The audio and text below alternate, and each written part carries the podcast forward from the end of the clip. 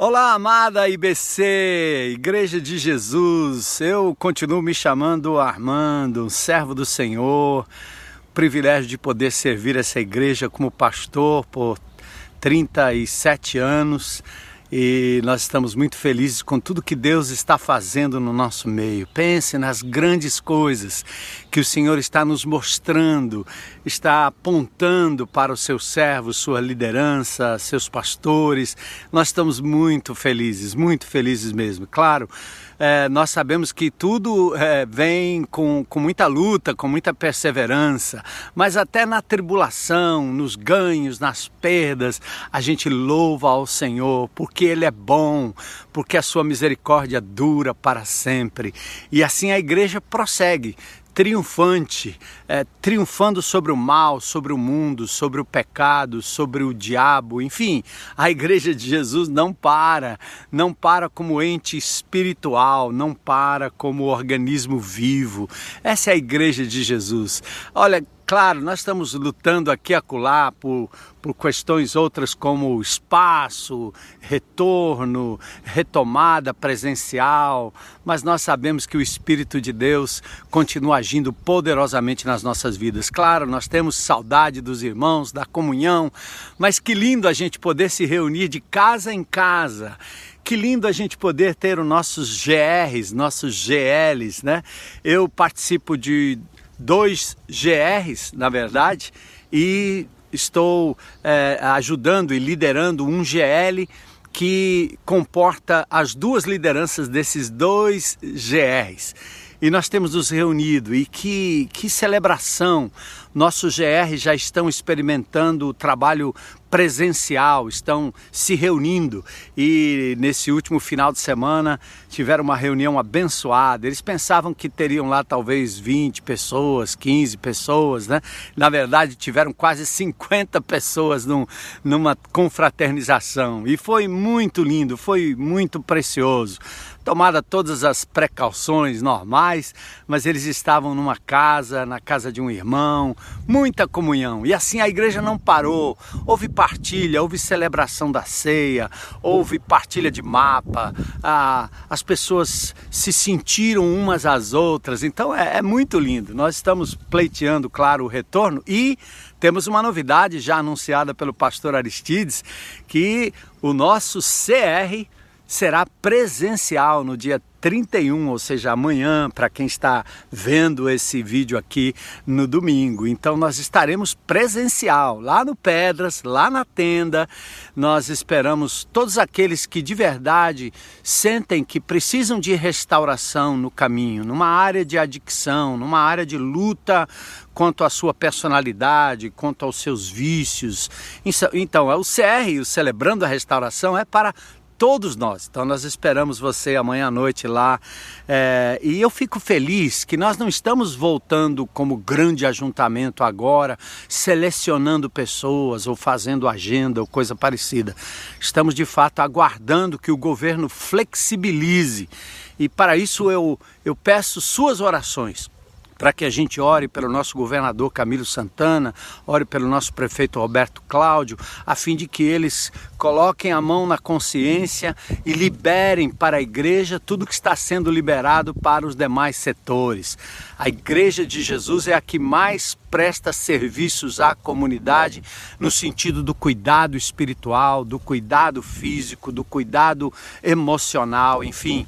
Então nós estamos apelando ao senhor governador que flexibilize para que a gente possa estar no mesmo critério dos consultórios, nos mesmos, mesmos critérios do, dos ônibus, né? Até nem pedimos isso, porque nos ônibus as pessoas estão como, como sardinhas né? na lata, né? Todas empilhadinhas e tal. Então nós pedimos que você ore por isso, tá certo? Ore mesmo para que o Senhor é, nos oriente, nos mostre o caminho e nos ajude realmente nessa retomada gradual. E que Deus lhe dê consolo e conforto como, como família, como indivíduo, como pessoa, nesse momento de retomada. Mas é interessante, quando a gente trata desses assuntos, e eu tenho até feito um jejum de noticiário, tenho sido muito seletivo é, nas, nas notícias e nas informações que chegam à minha mente, exatamente por conta desse princípio de que se eu não posso fazer nada a respeito, o que me interessa estar enchendo a minha cabeça de notícias que não não edificam. Isso é como comer é, comida quando eu estou saciado e satisfeito. Então, é, eu tenho feito isso. Mas é interessante que vez ou outra, outra nós estamos conversando com os irmãos e, e, e, falamos da tirania dos governantes que, que apostaram na morte durante essa pandemia, que negligenciaram a atenção primária, que estabeleceram medidas restritivas uh, à igreja, aos cidadãos, medidas até de censura. E aí, quando a gente começa a falar sobre isso, a nossa alma vai se inflamando, né? E a gente logo se torna juiz e vai se tornando também até algozes, desejando que haja punição severa para esses que estão metendo a mão nos cofres públicos, que estão utilizando a saúde como, como uh, é, é, política, né, como razão eleitoreira, enfim. A gente começa a se inflamar e dizer, meu Deus, o que é que eu gostaria de, de fazer com esses indivíduos, né, se eu tivesse chance. E aí, quando a gente começa a pensar assim, o pior de nós vai surgindo. E eu, eu, eu estava exatamente numa conversa como essa, quando o Espírito de Deus me fez lembrar de, de quem eu era, de onde eu estava e o que Jesus fez comigo depois do meu encontro com Jesus. Me lembro até que a família da Heloísa dizia: esse camarada é um mau elemento, ele merece isso, ele merece aquilo, é, ele, é, ele é violento, ele é bruto, ele é conhecido, enfim. E, e eu digo: meu Deus, depois do meu encontro com Jesus, como as coisas mudaram, é, como os conceitos vão mudando, mas não só o conceito das pessoas, mas a nossa personalidade. O Senhor vai, vai amaciando a nossa aspereza, né? Ele vai podando os nossos espinhos emocionais, enfim, Deus vai fazendo a obra. E aí eu citei até o, o terrível e sanguinário e brutal Saulo de Tarso. E eu me lembrei naquela conversa quando o Espírito de Deus me trouxe essa, essa, essa índole, né, da gente pensar pessoas que estão abusando de crianças, pessoas que que estão matando por nada, pessoas que estão sonegando aquilo que o povo tem direito, bandidos, ladrões, urubus, indivíduos que estão é, é, roubando a saúde do povo, roubando a educação, roubando a, a segurança, quando nós temos hoje em Fortaleza ou no Ceará o dobro de mortes que nós tínhamos no ano passado inteiro. Então vem aquela coisa brutal e de repente você pensa assim: peraí, eu, eu posso falar das matérias, mas quando eu me lembro dos indivíduos, do mais terrível pecador, eu tenho que me lembrar de Saulo de Tarso aquele que perseguia a igreja, que consentia com a morte dos cristãos. E esse Saulo de Tarso, brutal perseguidor da igreja, no caminho de Damasco teve um encontro com Jesus e passou a ter a sua vida completamente mudada. A sua índole foi, num certo sentido, atenuada pela presença do Espírito Santo de Deus, naquele que a princípio até lutou contra coisas do passado, contra desejos do passado, mas se rendeu ao Espírito Santo de Deus. Assim foi Saulo de Tarso. E assim foram Paulo, Pedro, Tomé, eu, você e muitos outros. E hoje eu quero falar de um personagem bíblico importante. É, é um, é um momento muito especial olhar para esse personagem bíblico com uma, uma lupa uh, uh, que, que, que realmente nos leva para dentro da história. Estou falando de João. João, o apóstolo. João, o evangelista, um homem que passou, pasmem, da intolerância, do ódio, da vingança para o amor. Olha que interessante. É, nesse caso, nós temos então que observar nessa transição e nessa mudança, na caminhada com Jesus, duas lições importantes para vocês entenderem o, o, o porquê desse texto, o porquê dessa mensagem, da intolerância ao amor, né, da violência ao amor. Quando nós olhamos para uma vida assim, personagens registrados na Bíblia, a primeira lição é que Deus tanto pode e quer nos mudar, me mudar, mudar a minha personalidade, me fazer mais parecido com o Senhor Jesus.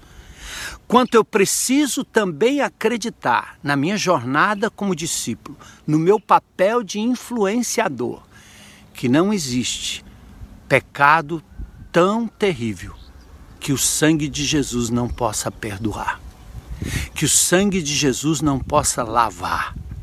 E eu tenho que acreditar nisso. Por vezes eu mesmo me sinto ofendido e tenho vontade de exercer a vingança. Por muitas vezes eu vejo a injustiça e tenho vontade de fazer justiça com minhas próprias mãos. Por muitas vezes passa na minha cabeça o desejo de que a punição mais severa possa vir sobre aqueles que estão cometendo crimes horrendos contra crianças, como a exploração infantil, contra adolescentes, como nós vemos nas redes sociais, contra idosos, enfim, aí sobe aquele, aquele, aquele desejo de vingança, às vezes até desejando a morte. E Deus está nos mostrando aqui como é possível nós acreditarmos na restauração do mais vil pecador. Primeiro, porque nós fomos restaurados. Segundo, porque Ele quer que a gente ande pelos becos e vilas e que a gente veja em personagens bíblicos, mas também em personagens da vida real, a tremenda mudança que o Senhor pode operar. Tá certo? Então, vamos falar de João. João, e eu, eu, estou aqui nesse lago exatamente porque o início da jornada de João com Jesus foi exatamente próximo ao mar, junto às redes e na presença poderosa, inusitada de Jesus. Vamos dar uma lida no texto, Marcos capítulo 1, versículos 16 a 20. Enquanto andava à beira do mar da Galileia ou do lago de Tiberíades, que tinha conotação de mar pelas ondas violentas, pelo tamanho, Jesus viu Simão, Simão é chamado de Pedro em outros textos, mas ele viu Simão e seu irmão André. Jesus é, é tremendo, né? Ele, ele anda nos lugares, mas ele, ele vê. A palavra aqui é mais da, da percepção, de quem não passa batido pela dor, pela luta e pelo ser humano. Assim devemos ser nós, influenciadores que estão é, não só vendo, mas contemplando e se interessando. Jesus viu Simão e André e eles jogavam redes ao mar, porque viviam da pesca. Jesus viu aqueles dois homens no trabalho naquilo que eles faziam. Eram empresários da pesca. E Jesus lhes disse: Venham, siga-me, eu farei de vocês pescadores de gente. Olha aí, que coisa, né? Jesus faz um convite inusitado também, um convite que deve ter chocado os ouvidos daqueles dois, mas o texto diz que no mesmo instante eles deixaram suas redes e o seguiram. Colocaram como prioridade seguir Jesus. E aí diz a palavra de Deus que pouco mais adiante, né, depois de ter chamado esses dois discípulos para caminharem com ele, o Senhor Jesus Cristo segue mais adiante e viu Tiago e João, filhos de Zebedeu. Tiago e João, filhos de Zebedeu. E esses estavam consertando redes num barco. Chamou-os de imediato e eles também os seguiram. Debaixo, debaixo da ordem de Jesus, eles deixaram seu pai, Zebedeu, e ele ficou no barco com os seus empregados. Marcos capítulo 1, versos 16 a 20. Que o Espírito de Deus nos ajude a extrair lições preciosas é, com as perguntas: o que Deus está me dizendo e o que eu vou fazer a respeito disso que está sendo revelado. Então, mas um dos dois filhos de Zebedeu, aliás, Zebedeu, um homem de posses que empregava pessoas, conforme foi revelado aqui no verso 20, era João. João, convocado ali no mar da Galileia, à beira de uma lagoa muito parecida com essa. Ele estava remendando redes. É, provavelmente Salomé, irmã de Maria, irmã de Maria, era, era mãe de João. E, e, provavelmente, obviamente, ele tinha uma intimidade já com a família de Jesus. Mas esse João, filho de Zebedeu, que estava remendando redes, foi chamado para deixar para trás a sua profissão, para deixar para trás a, a sua atividade, o envolvimento que ele tinha para ser um discípulo de Jesus, levando-os nessa jornada que Jesus agora tinha para João. Interessante, né? Talvez a ideia era aquele que pescava peixes ia ser pescador de gente. Aquele que remendava redes agora ia remendar, restaurar vidas, pessoas. Que lindo, né? Então, apesar de deixarem a família e a profissão para trás, João, ah, os demais e cada um de nós sempre leva na jornada com Jesus os traços da nossa personalidade. Foi assim no início da minha conversão. E é assim até hoje apesar de ter deixado para trás ou, ou deixado como, como prioridade os afazeres do dia a dia, você que trabalha, você que sustenta sua família, talvez o que o Senhor está dizendo aqui nesse texto é: segue-me, coloca a, a, a, minha pessoa como prioridade na sua vida. Mas quando você começa essa jornada, você sempre leva consigo aquilo que você herdou dos seus pais, geneticamente falando, personalidade, é, a herança genética, vamos dizer assim, né? E aquilo que você mesmo cultivou e aprendeu como hábito durante os muitos anos de pesca, os muitos anos de trabalho, os muitos anos de rebeldia. E aí nós vamos levando para a vida cristã a ira, a vingança, a, as compulsões, os vícios, as manias. Alguns levam o perfeccionismo, levamos muitas fobias, muitos medos, alguns até sem qualquer sentido, e, levamos também a intolerância, levamos o preconceito, levamos a discriminação. E quando eu falo aqui de intolerância, preconceito e discriminação, eu não estou falando daquilo que a sociedade ou daquilo que o politicamente correto prega, quando ela, num certo sentido, foca numa pessoa ou noutra, numa cor ou noutra, numa cidadania ou noutra. Eu estou falando aqui de intolerância, estou falando de discriminação, estou falando aqui de preconceito que atinge todas as pessoas. É, estas, é, estas atitudes elas são inerentes do ser humano a intolerância, a discriminação, o bullying. E nós fazemos isso com brancos e negros, com é, vermelhos e amarelos, com pardos e brancos. Nós fazemos isso com todo mundo. Todos sofrem, num certo sentido, de uma forma ou de outro. O gordo, o magro, o feio, bonito, todos sofrem, num certo sentido, dessa intolerância e dessa discriminação. Enfim, e nós levamos isso para a jornada. Então vamos focar na vida de João e perceber um pouco desses resquícios do velho João que, que, que talvez agora começa a demonstrar na caminhada com Jesus um pouco da sua personalidade que precisava ser transformada, trabalhada, restaurada como aquelas redes, não é? Antes de pontuar os defeitos de caráter do agora apóstolo, seguidor e enviado de Jesus, é preciso ressaltar também o investimento do Mestre. Como Jesus é maravilhoso, ele não vai atrás de pessoas prontas, ele vai atrás de pessoas brutas, ele vai atrás de pedras brutas, pedras que precisam ser trabalhadas, buriladas, é, pela talhadeira do Senhor, né?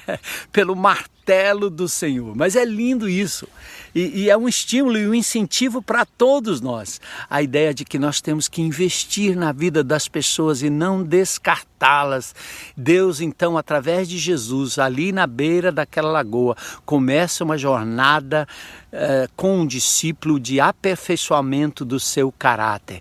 Jesus não só viu, ele trouxe para perto.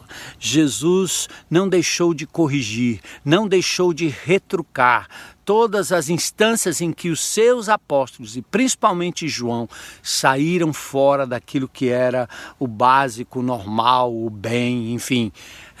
E com relação a João, seu temperamento egoísta, intolerante, violento, eh, também foi corrigido pelo Senhor Jesus Cristo. Como vocês sabem, João era parte do grupo mais íntimo de Jesus, talvez por conta desse, desse parentesco. Seu nome está sempre associado a Pedro e Tiago, na ressurreição de Jairo, por exemplo, lá em Marcos 5,37, na transfiguração, em Mateus capítulo 17, lembra? Jesus tinha um, um, um, um, círculo fechado de amigos, fechado no sentido de que eles eram os mais íntimos, que estavam com o Senhor, seriam os futuros líderes da igreja, e por isso Jesus os trazia para perto para ser realmente um influenciador na vida deles. Um bom exemplo para nós. Nós devemos sempre trazer próximo de nós as pessoas ah, nas quais a gente vai investir mais tempo e, e, e, e ajudar a construir a personalidade e prepará-las para o futuro. Como nós fazemos com os filhos, devemos fazer também com discípulos. E eh, João estava também lá no Getsemane, naquele, naquele momento de agonia. Pedro e Tiago eram os parceiros, também com suas mazelas, virtudes, é, mas eles também cooperavam para o aperfeiçoamento de João, não só Jesus, porque é assim que nós agimos uns com os outros, né? Você não pode esperar que num grupo de relacionamento um indivíduo apenas, o líder apenas, seja aquele que vai trabalhar na sua vida. É uns aos outros. Somos é, irmãos, discípulos, parceiros na jornada com Jesus, aperfeiçoando a vida uns dos outros.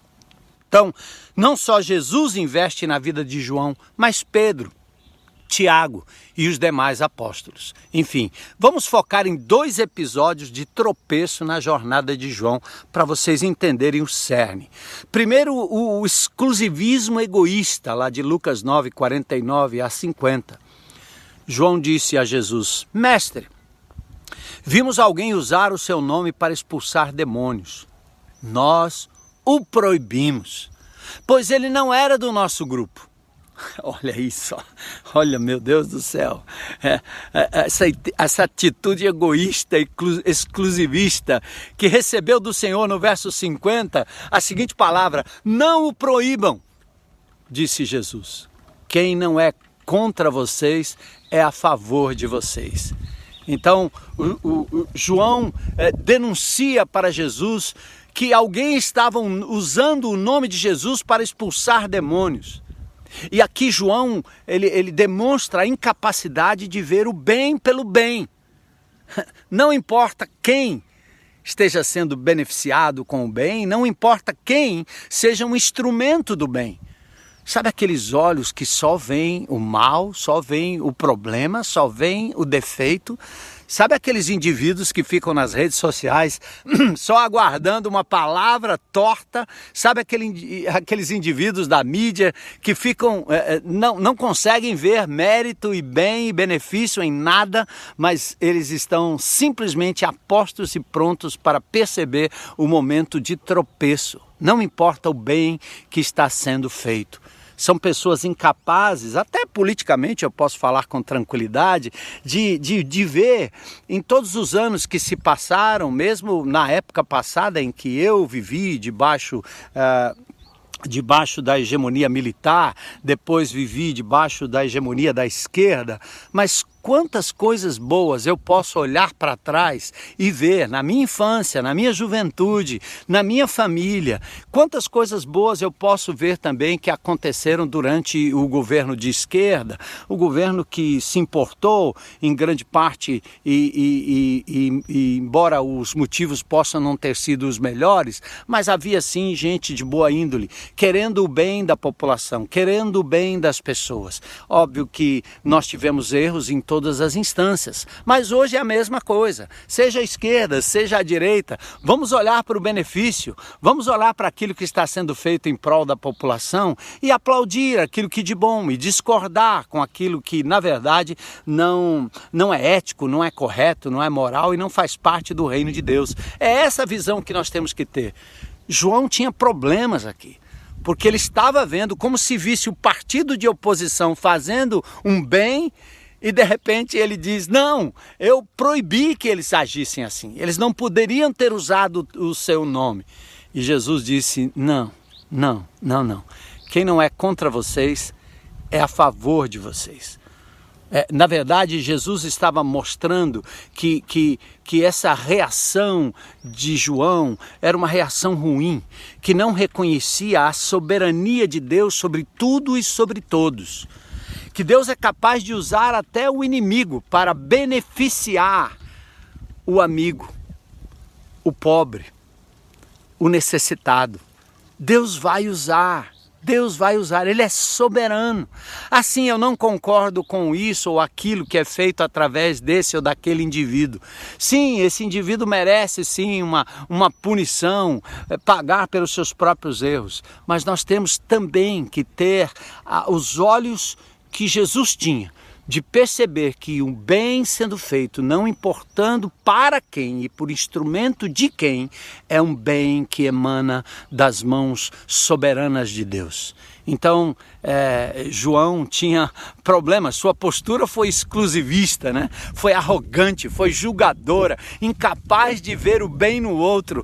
Por isso, Jesus então mostra que é, nós não somos exclusivos Deus tem muito, muita gente piedosa, sintonizada naquilo que é a vontade de Deus, o desígnio de Deus, o propósito de Deus. Sim, Jesus é o único caminho, mas a boa influência, como fez Stanley, Stanley Jones na Índia, ele olhou para aquelas religiões, é, confucionismo, o budismo, o islamismo, e sabe o que ele fez? Ele sentou à mesa com aquelas pessoas e começou a falar sobre o que de bom havia nestas religiões.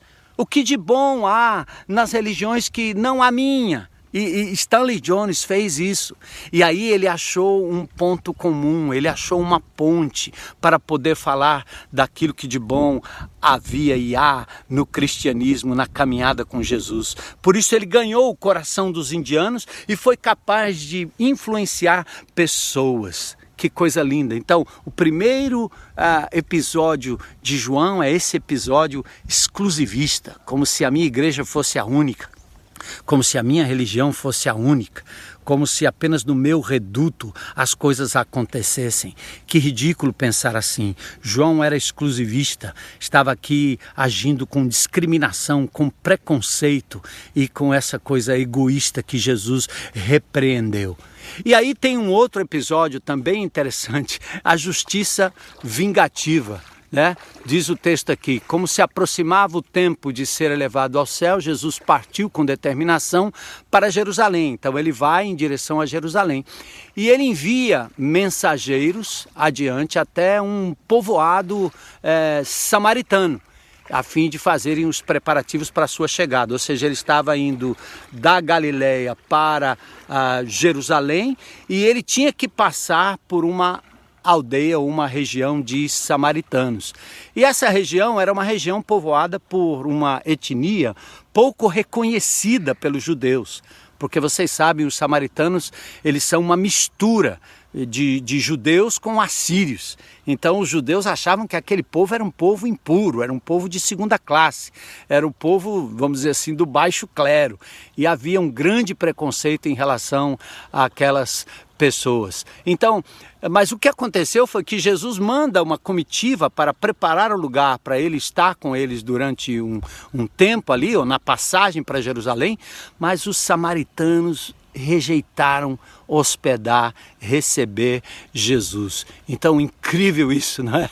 Incrível. E contudo, porque os habitantes do povoado não receberam Jesus, por quê? Porque parecia evidente que ele estava a caminho de Jerusalém, ou seja, ele se identificava como um judeu puro e aquele que discriminava foi discriminado, não no caso de Jesus, mas o judeu.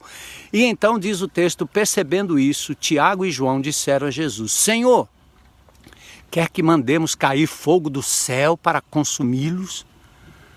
Quer que a gente mate eles agora? Quer que a gente use o, poder dos céus para acabar com essa raça que rejeita o Senhor, que rejeita os judeus? Jesus, porém, se voltou para eles e os repreendeu e seguiram então para um outro povoado. Olha só, esse segundo episódio mostra um João propondo eliminar e matar os que eram normalmente discriminados pelos judeus, mas o motivo da indignação era uma discriminação sofrida pelos discriminados. Olha que interessante, né? A raiva merece morte. Bandido bom é bandido morto.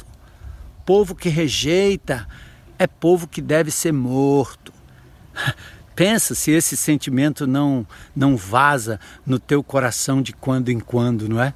Então, aí a indignação e ele percebeu que Jesus estava a caminho de Jerusalém, obviamente, por isso fizeram isso, mas João propõe que aqueles samaritanos fossem mortos, eliminados, vingados por meio de fogo ele estava consciente, João estava consciente do poder que ele tinha nas mãos, mas ele iria usá-lo de maneira errada. É a tentação comum de todos nós. Lembra Jesus quando estava com fome e o diabo propõe que ele transforme pedras em pães, ou seja, usar o poder em benefício próprio. E aqui cabe uma, uma, uma reflexão, né, amados? Como nós gostamos do Evangelho quando ele, ele nos beneficia. Quando nós, como nós gostamos de, de, de, de, de bancar o carente eterno, estamos sempre precisando que alguém nos ajude, que alguém nos socorra, que alguém. E, e, e, sempre que procuramos Jesus, é sempre em prol de nós mesmos e não em prol dos outros. Esse evangelho é um evangelho na contramão de Jesus. E nós devemos refletir isso. Eu fico pensando na, na nossa busca pelo retorno aos cultos presenciais. E eu fico pensando, será que nós estamos querendo nós mesmos esse momento, ou nós estamos querendo provocar um momento em que eu possa propiciar às pessoas da comunidade, às pessoas que não conhecem Jesus, aos meus amigos descrentes, um momento de comunhão? Sim, é legítimo querer para nós um momento precioso ao lado do Senhor, ao lado da igreja de Jesus. Mas também é importante que você pense nos outros e que não pense de forma egoísta e que não use o poder que Deus lhe deu e o evangelho que ele lhe deu e os bens que ele deu a você, a carreira, a vida, as finanças em prol do seu próprio benefício e do seu próprio bem-estar. Percebe? Então, mesmo andando com Jesus, o que você faria se tivesse poder para eliminar pessoas? Aquelas que de fato lhe prejudicam, aquelas que de fato discriminam, menosprezam, ofendem. Ou seja, o, o que você faria com esse poder? Jesus poderia ou teria o direito de agir para punir a rejeição e a discriminação. Contudo, o que ele fez? Ele repreendeu o discípulo e seguiu para outro povoado. Jesus o chama em outra circunstância de filho do trovão, ou seja, Jesus não encorajou aquelas tendências e o chamou de filhos do trovão, ou seja, não é isso que o Senhor quer, não é esse o modelo do discípulo que ama o Senhor, não é esse o modelo do discípulo na jornada, não é esse o modelo do discípulo que deve influenciar para o bem. E aí vem os frutos da jornada, né? depois da queda, os frutos da jornada. Aquele que restaurava redes, agora restaura vidas, com presença, com palavras e com poder. Pedro e João preparam a última ceia em Lucas 22, 8. João está com Pedro, como quando um homem é curado à porta do templo chamada Formosa, aquele mendigo, não é? Também ele está com Tiago e com Pedro na entrevista que Paulo menciona em Gálatas 2. Ele é denominado um dos pilares da igreja em Jerusalém. E o que é mais lindo, como o mundo dá voltas, né? Como as circunstâncias mudam, né? O mais lindo aqui é que Pedro está, aliás, João está com Pedro na missão em Samaria, lá em Atos 8, 14. Jesus agora vê na vida do João um homem amadurecido pelo tempo, pela vida, pelos tropeços, um discípulo na jornada, agindo com todo critério, mas se permitindo ser transformado, a ponto dele agora retornar para o lugar onde os samaritanos ah, ah, viviam. Interessante, né? Aquele povo que ele quis colocar fogo, agora ele retorna. Atos capítulo 8, verso 14 a 25. Quando os apóstolos em Jerusalém souberam que o povo de Samaria havia aceitado a mensagem de Deus, enviaram para lá Pedro e olha que lindo! Depois de terem testemunhado e proclamado a palavra do Senhor em Samaria, Pedro e João voltaram a Jerusalém. Ao longo do caminho, pararam em muitas vilas samaritanas para anunciar as boas novas. Nós não fomos chamados para amaldiçoar, nós não fomos chamados para ah, para ver apenas o erro e o defeito, nós não fomos chamados para julgar, nós não fomos chamados para, para uh, querer a morte e desejar a vingança, nós fomos chamados para pregar as boas novas. Olha que lindo! João, agora transformado, o apóstolo restaurado, vai a Samaria para testificar que aqueles que rejeitaram hospedar Jesus e contra quem João queria lançar fogo para eliminá-los, eliminá-los, agora estes estavam andando com Jesus. Esses estavam agora com Jesus. Olha que maravilha! E ele é chamado, por fim, de o discípulo amado no Evangelho de João, capítulo 13, 23, 19, 26, 22, 21, 7 e 20. Por vezes e vezes e vezes, e João é então agora chamado de o discípulo amado. Por conta desse título, ele foi também chamado de o apóstolo do amor. O Apocalipse revela, enfim, seus últimos dias na ilha de Pátimos, né? Que lindo! Pedro, André, Tiago, é, perguntavam sobre os sinais né, é, da vinda de Jesus e até no meio disso aí João desejando juntamente com sua mãe um lugar no reino, né, aquela ideia de querer querer um cargo, querer um título, mas olha que interessante, né? Ele agora se coloca na posição de servo, humilde, porque aprendeu. É muito lindo, né? Então eu quero quero ler algo aqui que é, foi escrito por Drummond na, no, no The First Christian Century, tá? lá na página 49. Um temperamento quieto e pensativo não é de forma alguma inconsistente com uma certa veemência. Quando às vezes o fogo reprimido irrompe, na verdade a própria violência do sentimento pode ajudar a promover uma quietude habitual né?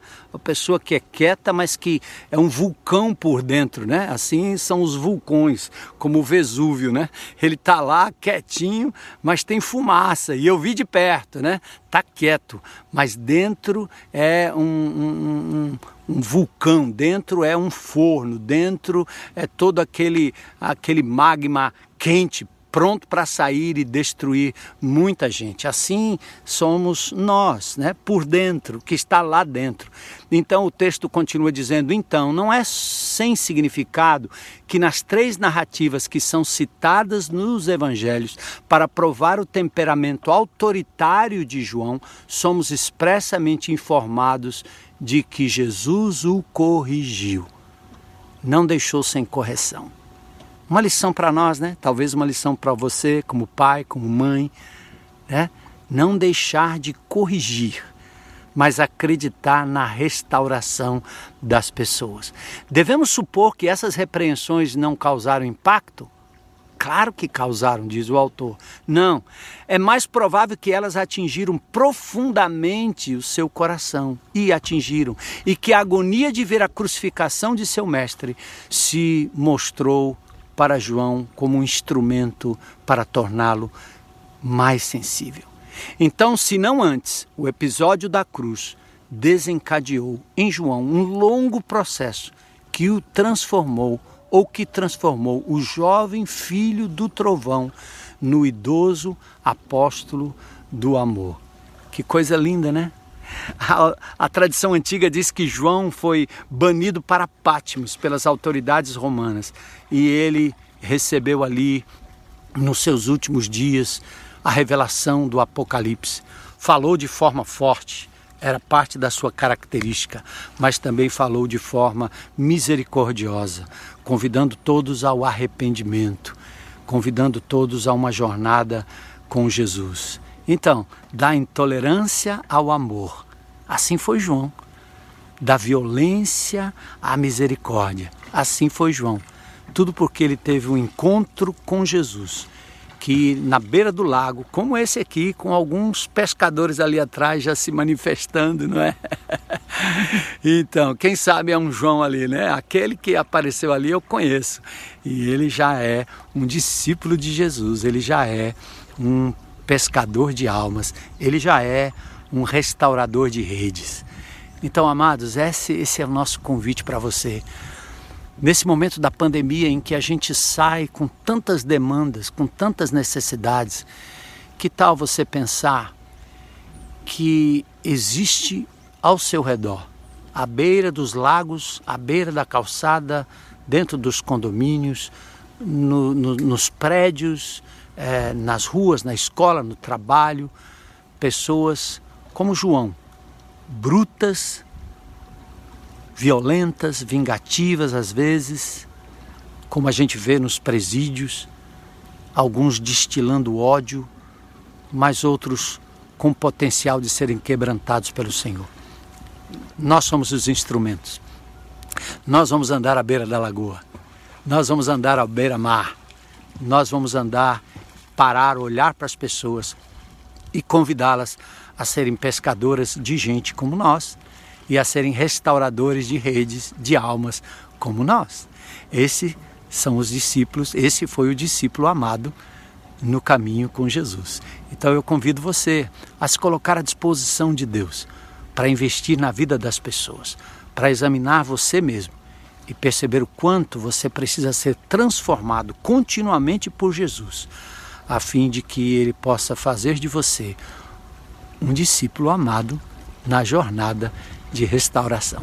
Deus abençoe, a paz do Senhor e lembra amanhã a gente tem a estreia do CR presencial, tá certo? Quem sabe você pode arrastar para lá os Pedros e os Joãos que vão aparecer no seu caminho, tá bom? Deus abençoe, louvado seja Deus. Um bom, um bom dia na paz do Senhor.